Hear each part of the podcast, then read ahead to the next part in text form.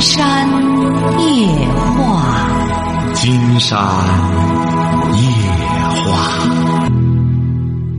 晚上好，听众朋友，我是您的朋友金山。喂，你好，这位朋友。阿金好，哦，嗯今天晚上。哎，大点声，大点声，声音太小了。阿金好，你好，我有两个问题，就是说不知道该怎么去做决定。第一个问题就是说，嗯，我是医生嘛，然后就是说在您是个医生，您多大了？我今年三十三，三十三，是什么科的医生啊？哦，神经科。神经科啊，说吧。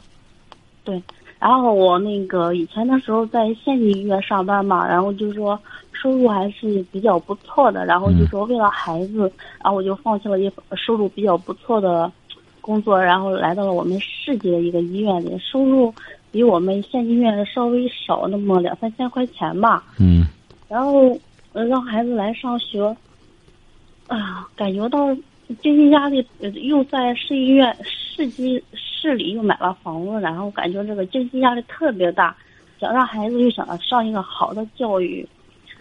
哎呀，我现在就是说感觉到压力有点大，有点就是说想再回到回到以前的那个，呃，我们县城那个去医院再回去工作。我现在就拿不定主意是回去还是不回去。如果回去的话，孩子就要舍在舍到市市里，让他呃让他爷爷奶奶陪着他来上学，然后我就要舍下孩子。不是你老公呢？我老我老公一个月就三千块钱，我老公是事业单位，嗯，事业单位，你得让他想办法挣钱啊。呃，我想过，但是结婚那么多年了，一直在改变他，一直没有改变，所以说特别失望。因为这个事也，也也因为是这个事，所以说从县医院跑到 市里来。那也就是说，你为了和他分开，你跑市里来了。对我，我想和他离婚嘛，就是因为他太没有进取心了，嗯，所以说把所有的生活压力都给我了。但是好像，好像那您就再回去吧。您就通过这个，你就明白了，你就晓得这个道理了。你想咸鱼翻身，所谓的逆袭，你得需要付出巨大的代价的，晓得吧？你尽管很年轻，你看，你到市级医院之后，你得经常觉得你这个事业规划不好，嗯，事业规划不好。你这么年轻，你不琢磨着怎么着我在事业方面拓展？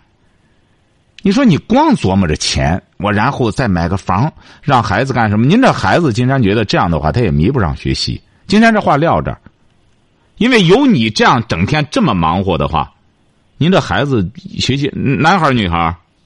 女孩儿，女孩她学习也没动力，有你这整天划了钱儿什么的，为什么说贫寒之家出孝子啊？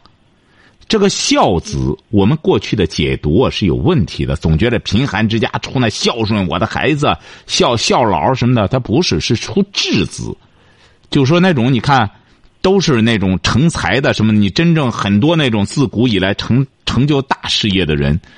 要么就是家境贫寒，要么自己就是历经坎坷，就这个，你看《史记》上就已经讲这个了，是不是啊？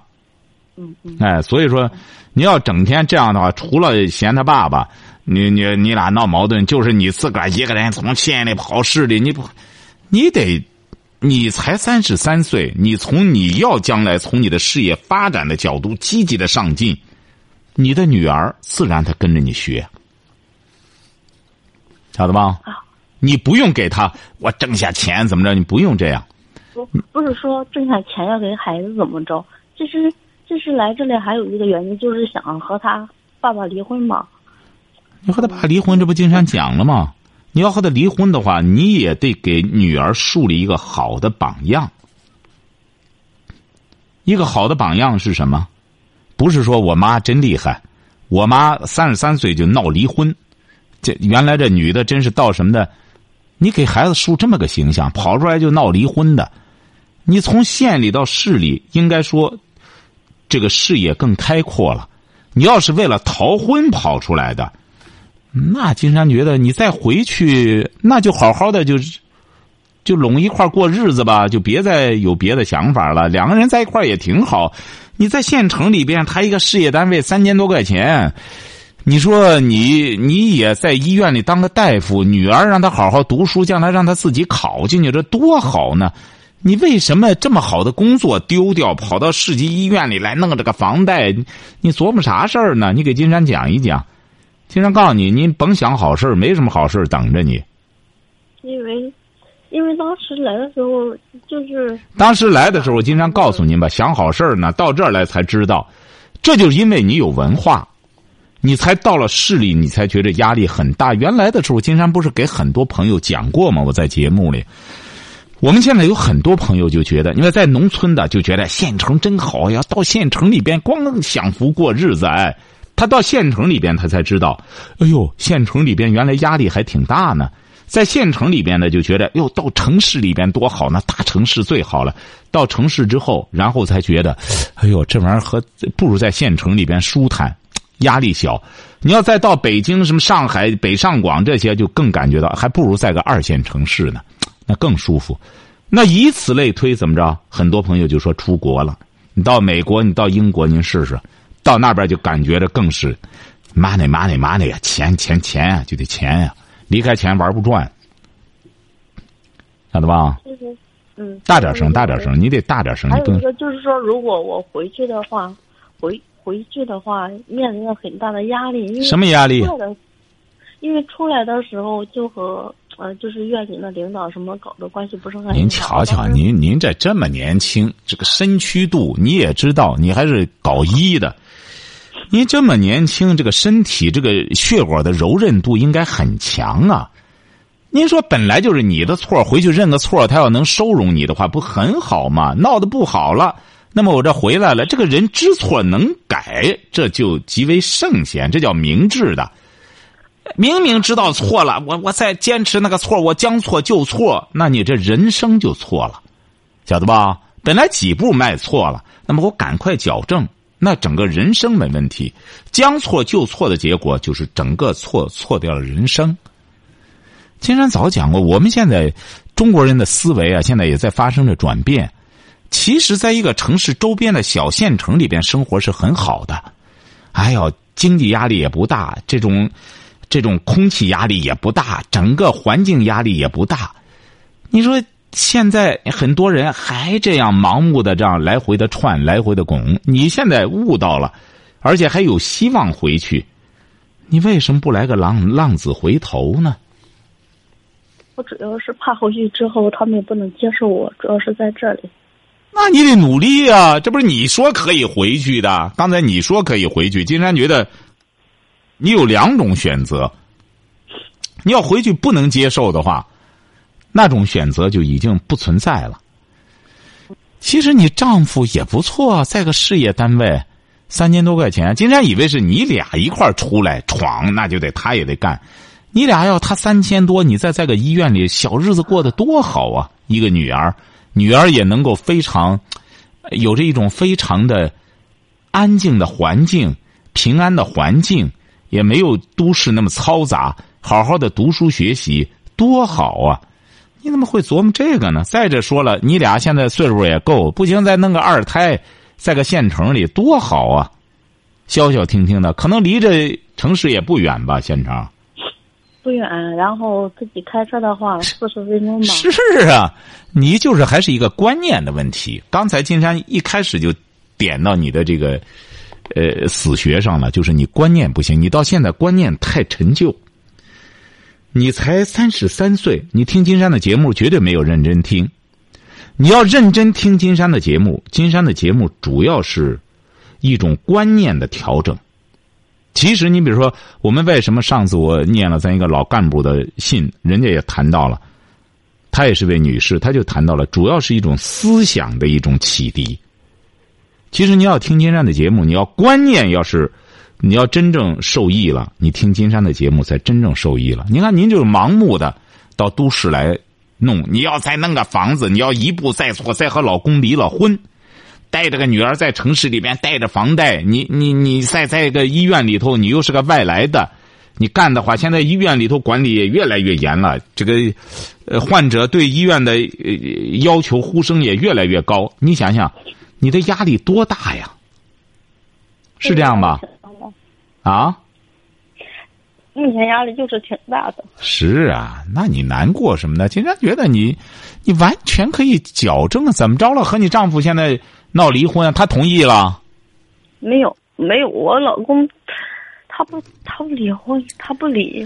不离就对啦，不离呢你就捡着了。你说他在个县城事业单位多好啊！现在金山有的时候下去之后，到县城里边去一看，哎呀。那县城的事业单位现在就是和三十年前的那种都市一样，就在天堂里，它太舒服了。关键是，对他们就是，哎呀，就是那人家有这么个环境，人家为什么在像一些那种一线城市的人那么浮躁呢？那人家还在县城里还有什么意义啊？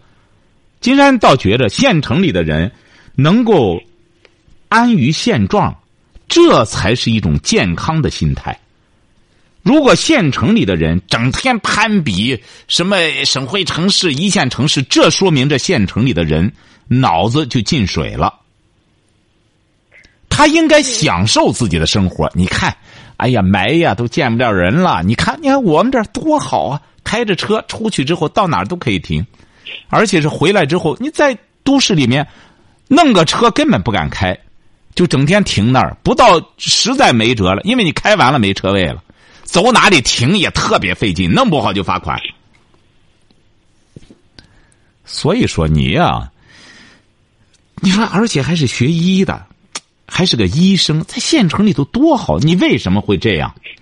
因为其啊，因为当时出来的时候有很多原因，不光是一方面、两方面，我也不会是因为一方面或两什么原因？他总得有主要的。你看病知道。你不能说你浑身全全废了，那这个人就快死了。你只能说你主要这个身体原因是什么病带来的？看病得这样，你你这个思路你也得转到这儿。一说乱八七糟的原因都有了，主要那主要大病是什么？大病就是你的理念有问题。竟然不用诊断，你的理念有问题，造成了你下面一系列的选择的失误，你承认吗？对。哎，包括对婚姻的偏差的理解，实际上你丈夫这种满于现状的男人难能可贵。你看金山现在接待很多听众打的电话，哎呀，都是又没啥本事，还想三想四儿的，想着怎么多几个女人呢？一个老婆都养不起，还有在外边弄上一个，弄上一个，还给他老婆讲，我就弄你俩了。金山说没事，没没问题啊，他养你能养了就。他养我都养不起，我这孩子都都都拿不了钱来。你看，他还在外边再睡一个。你看，净这个。你老公要是能够在个县城里头，在单位上好好干着，而且还那个心态很平和，多好啊！你们这样生活着，人追求的不就是这个吗？你要是到国外，你看看我们很多出去的中国人，他们的生活就是和中国的县城一样，最终到那就是打着工，干着活，挣着钱，然后找这么一个地儿。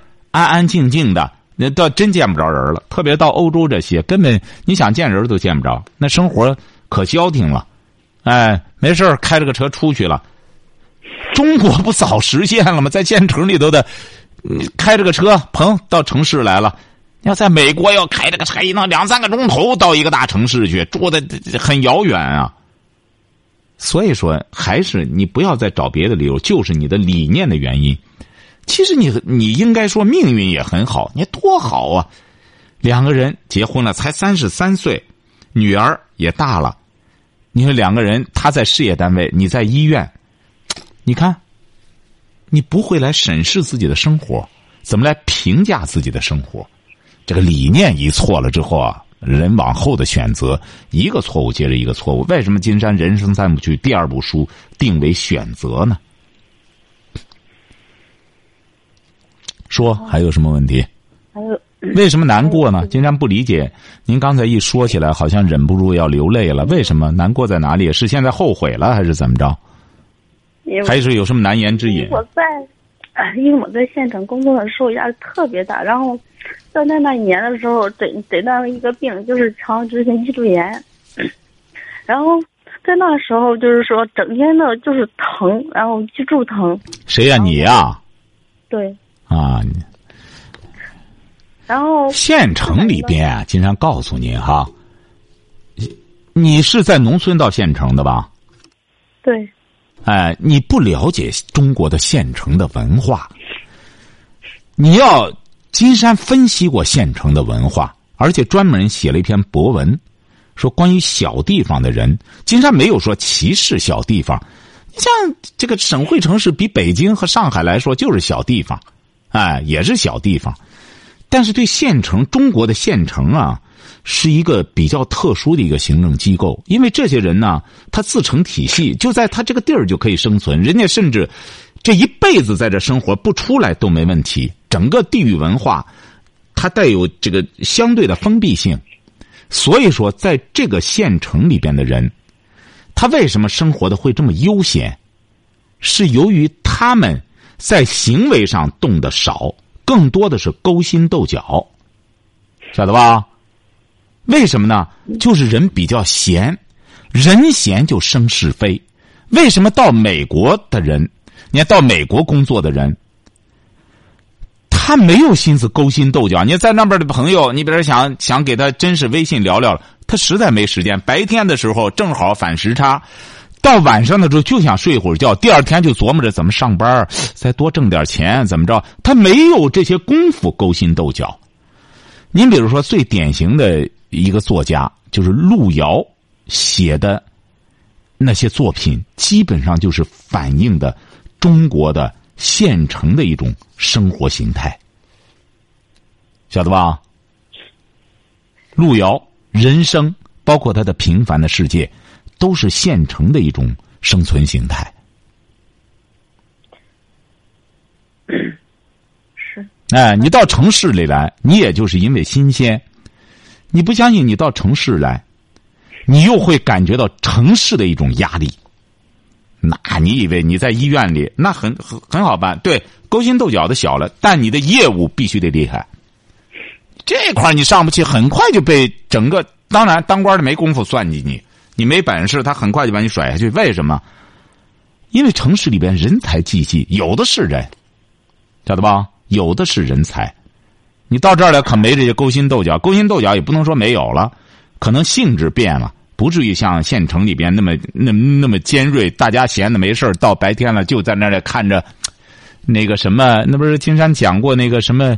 呃，叫叫叫岁月，胡军演那个岁月，县卫生局里也是这么一种状态。一一一到什么了，就和三十年前都市里边的机关一样，一上班了，哎，局长来了，大家都赶快到办公室去。你现在再到一些什么，他就不太像过去那种形态了，晓得吧？还有什么问题说？第二问题就是说。现在我打算就是说要不要二胎的问题，然后孩子他爸还有孩子的爷爷奶奶，都都希望我要有再要一个孩子。对呀，你要个孩子多好呢！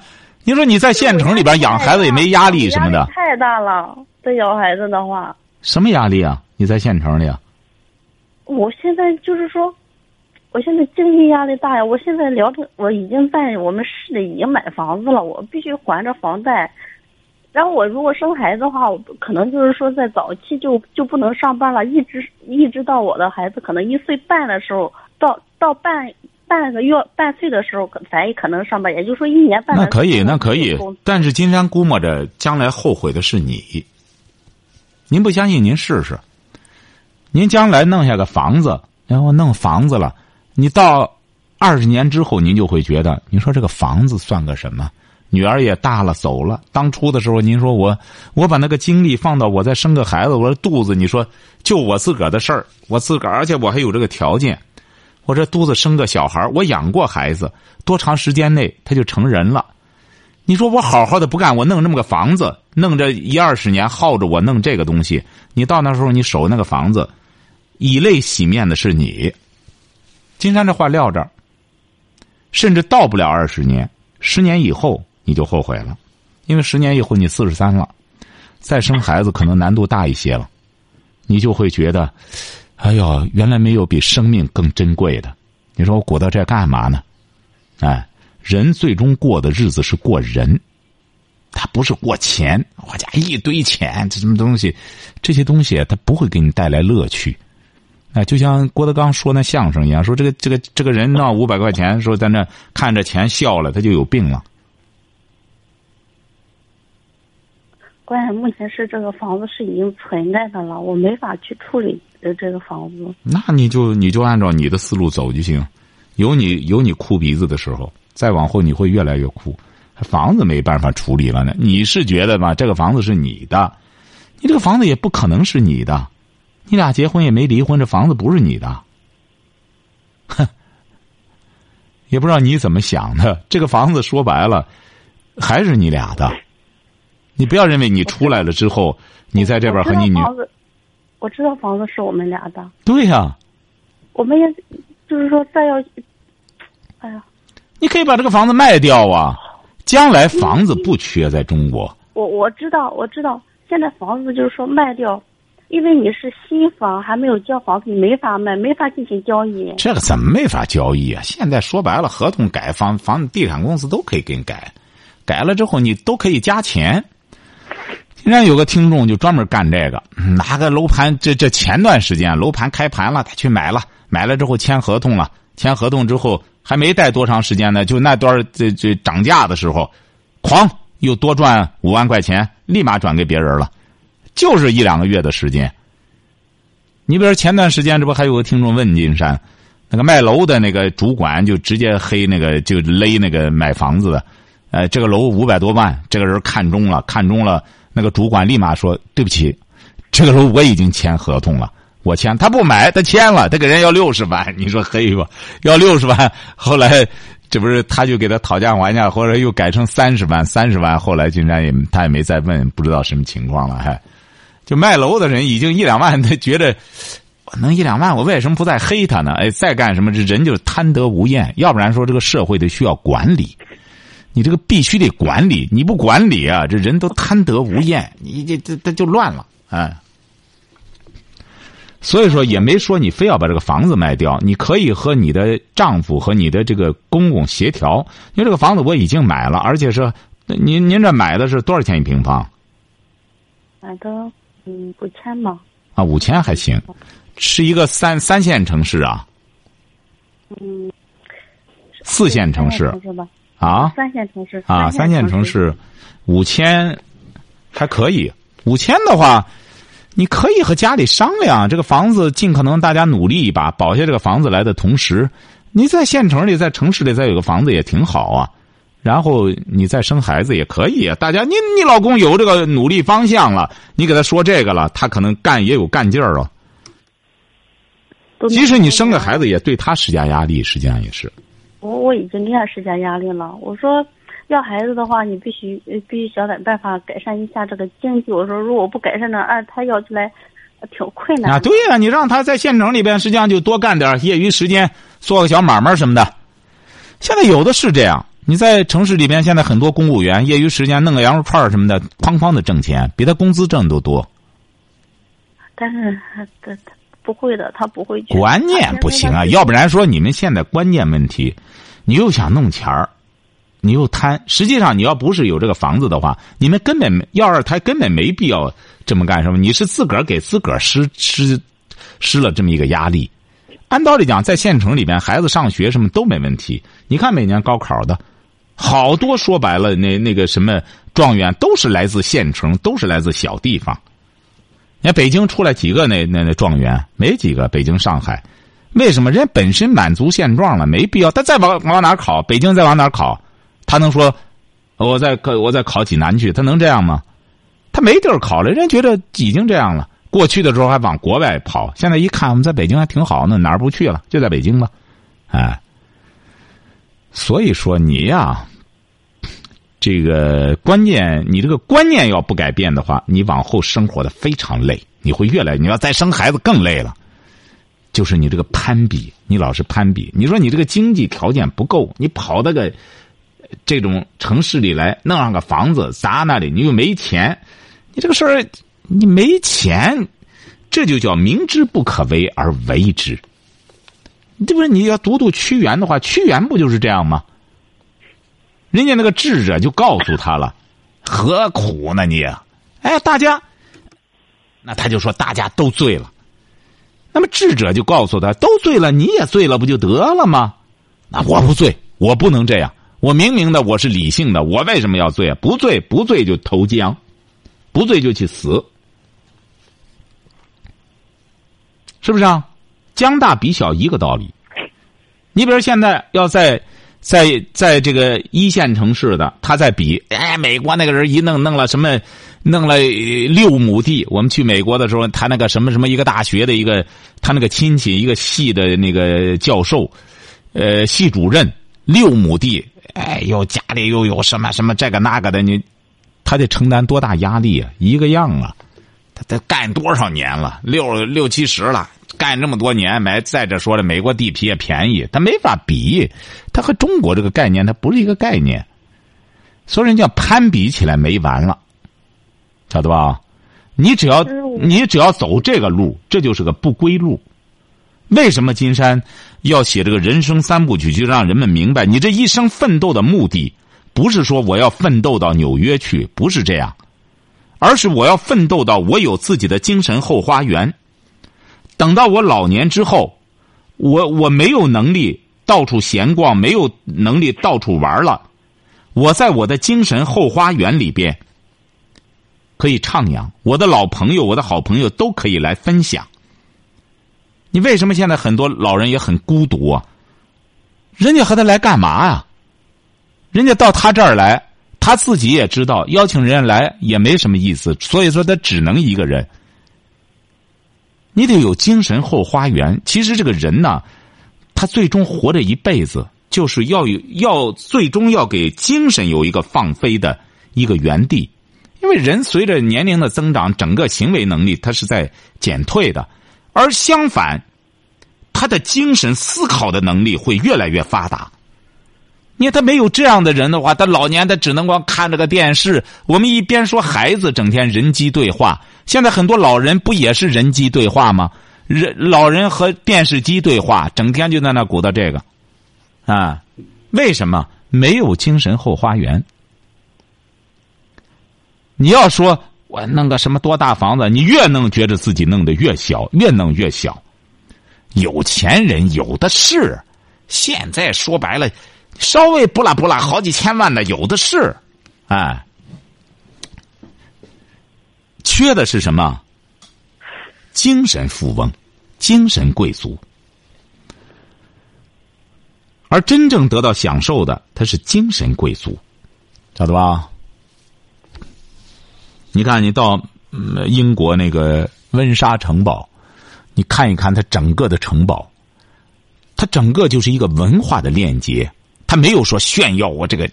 皇家多么的这这这多么的奢侈啊！不是这样，它让人感觉到一种浓郁的文化的气息。包括这个女王的小时候插的那个木屋，因为他那个木屋插的特别大，还没插完插排的都是他小的时候弄的时候。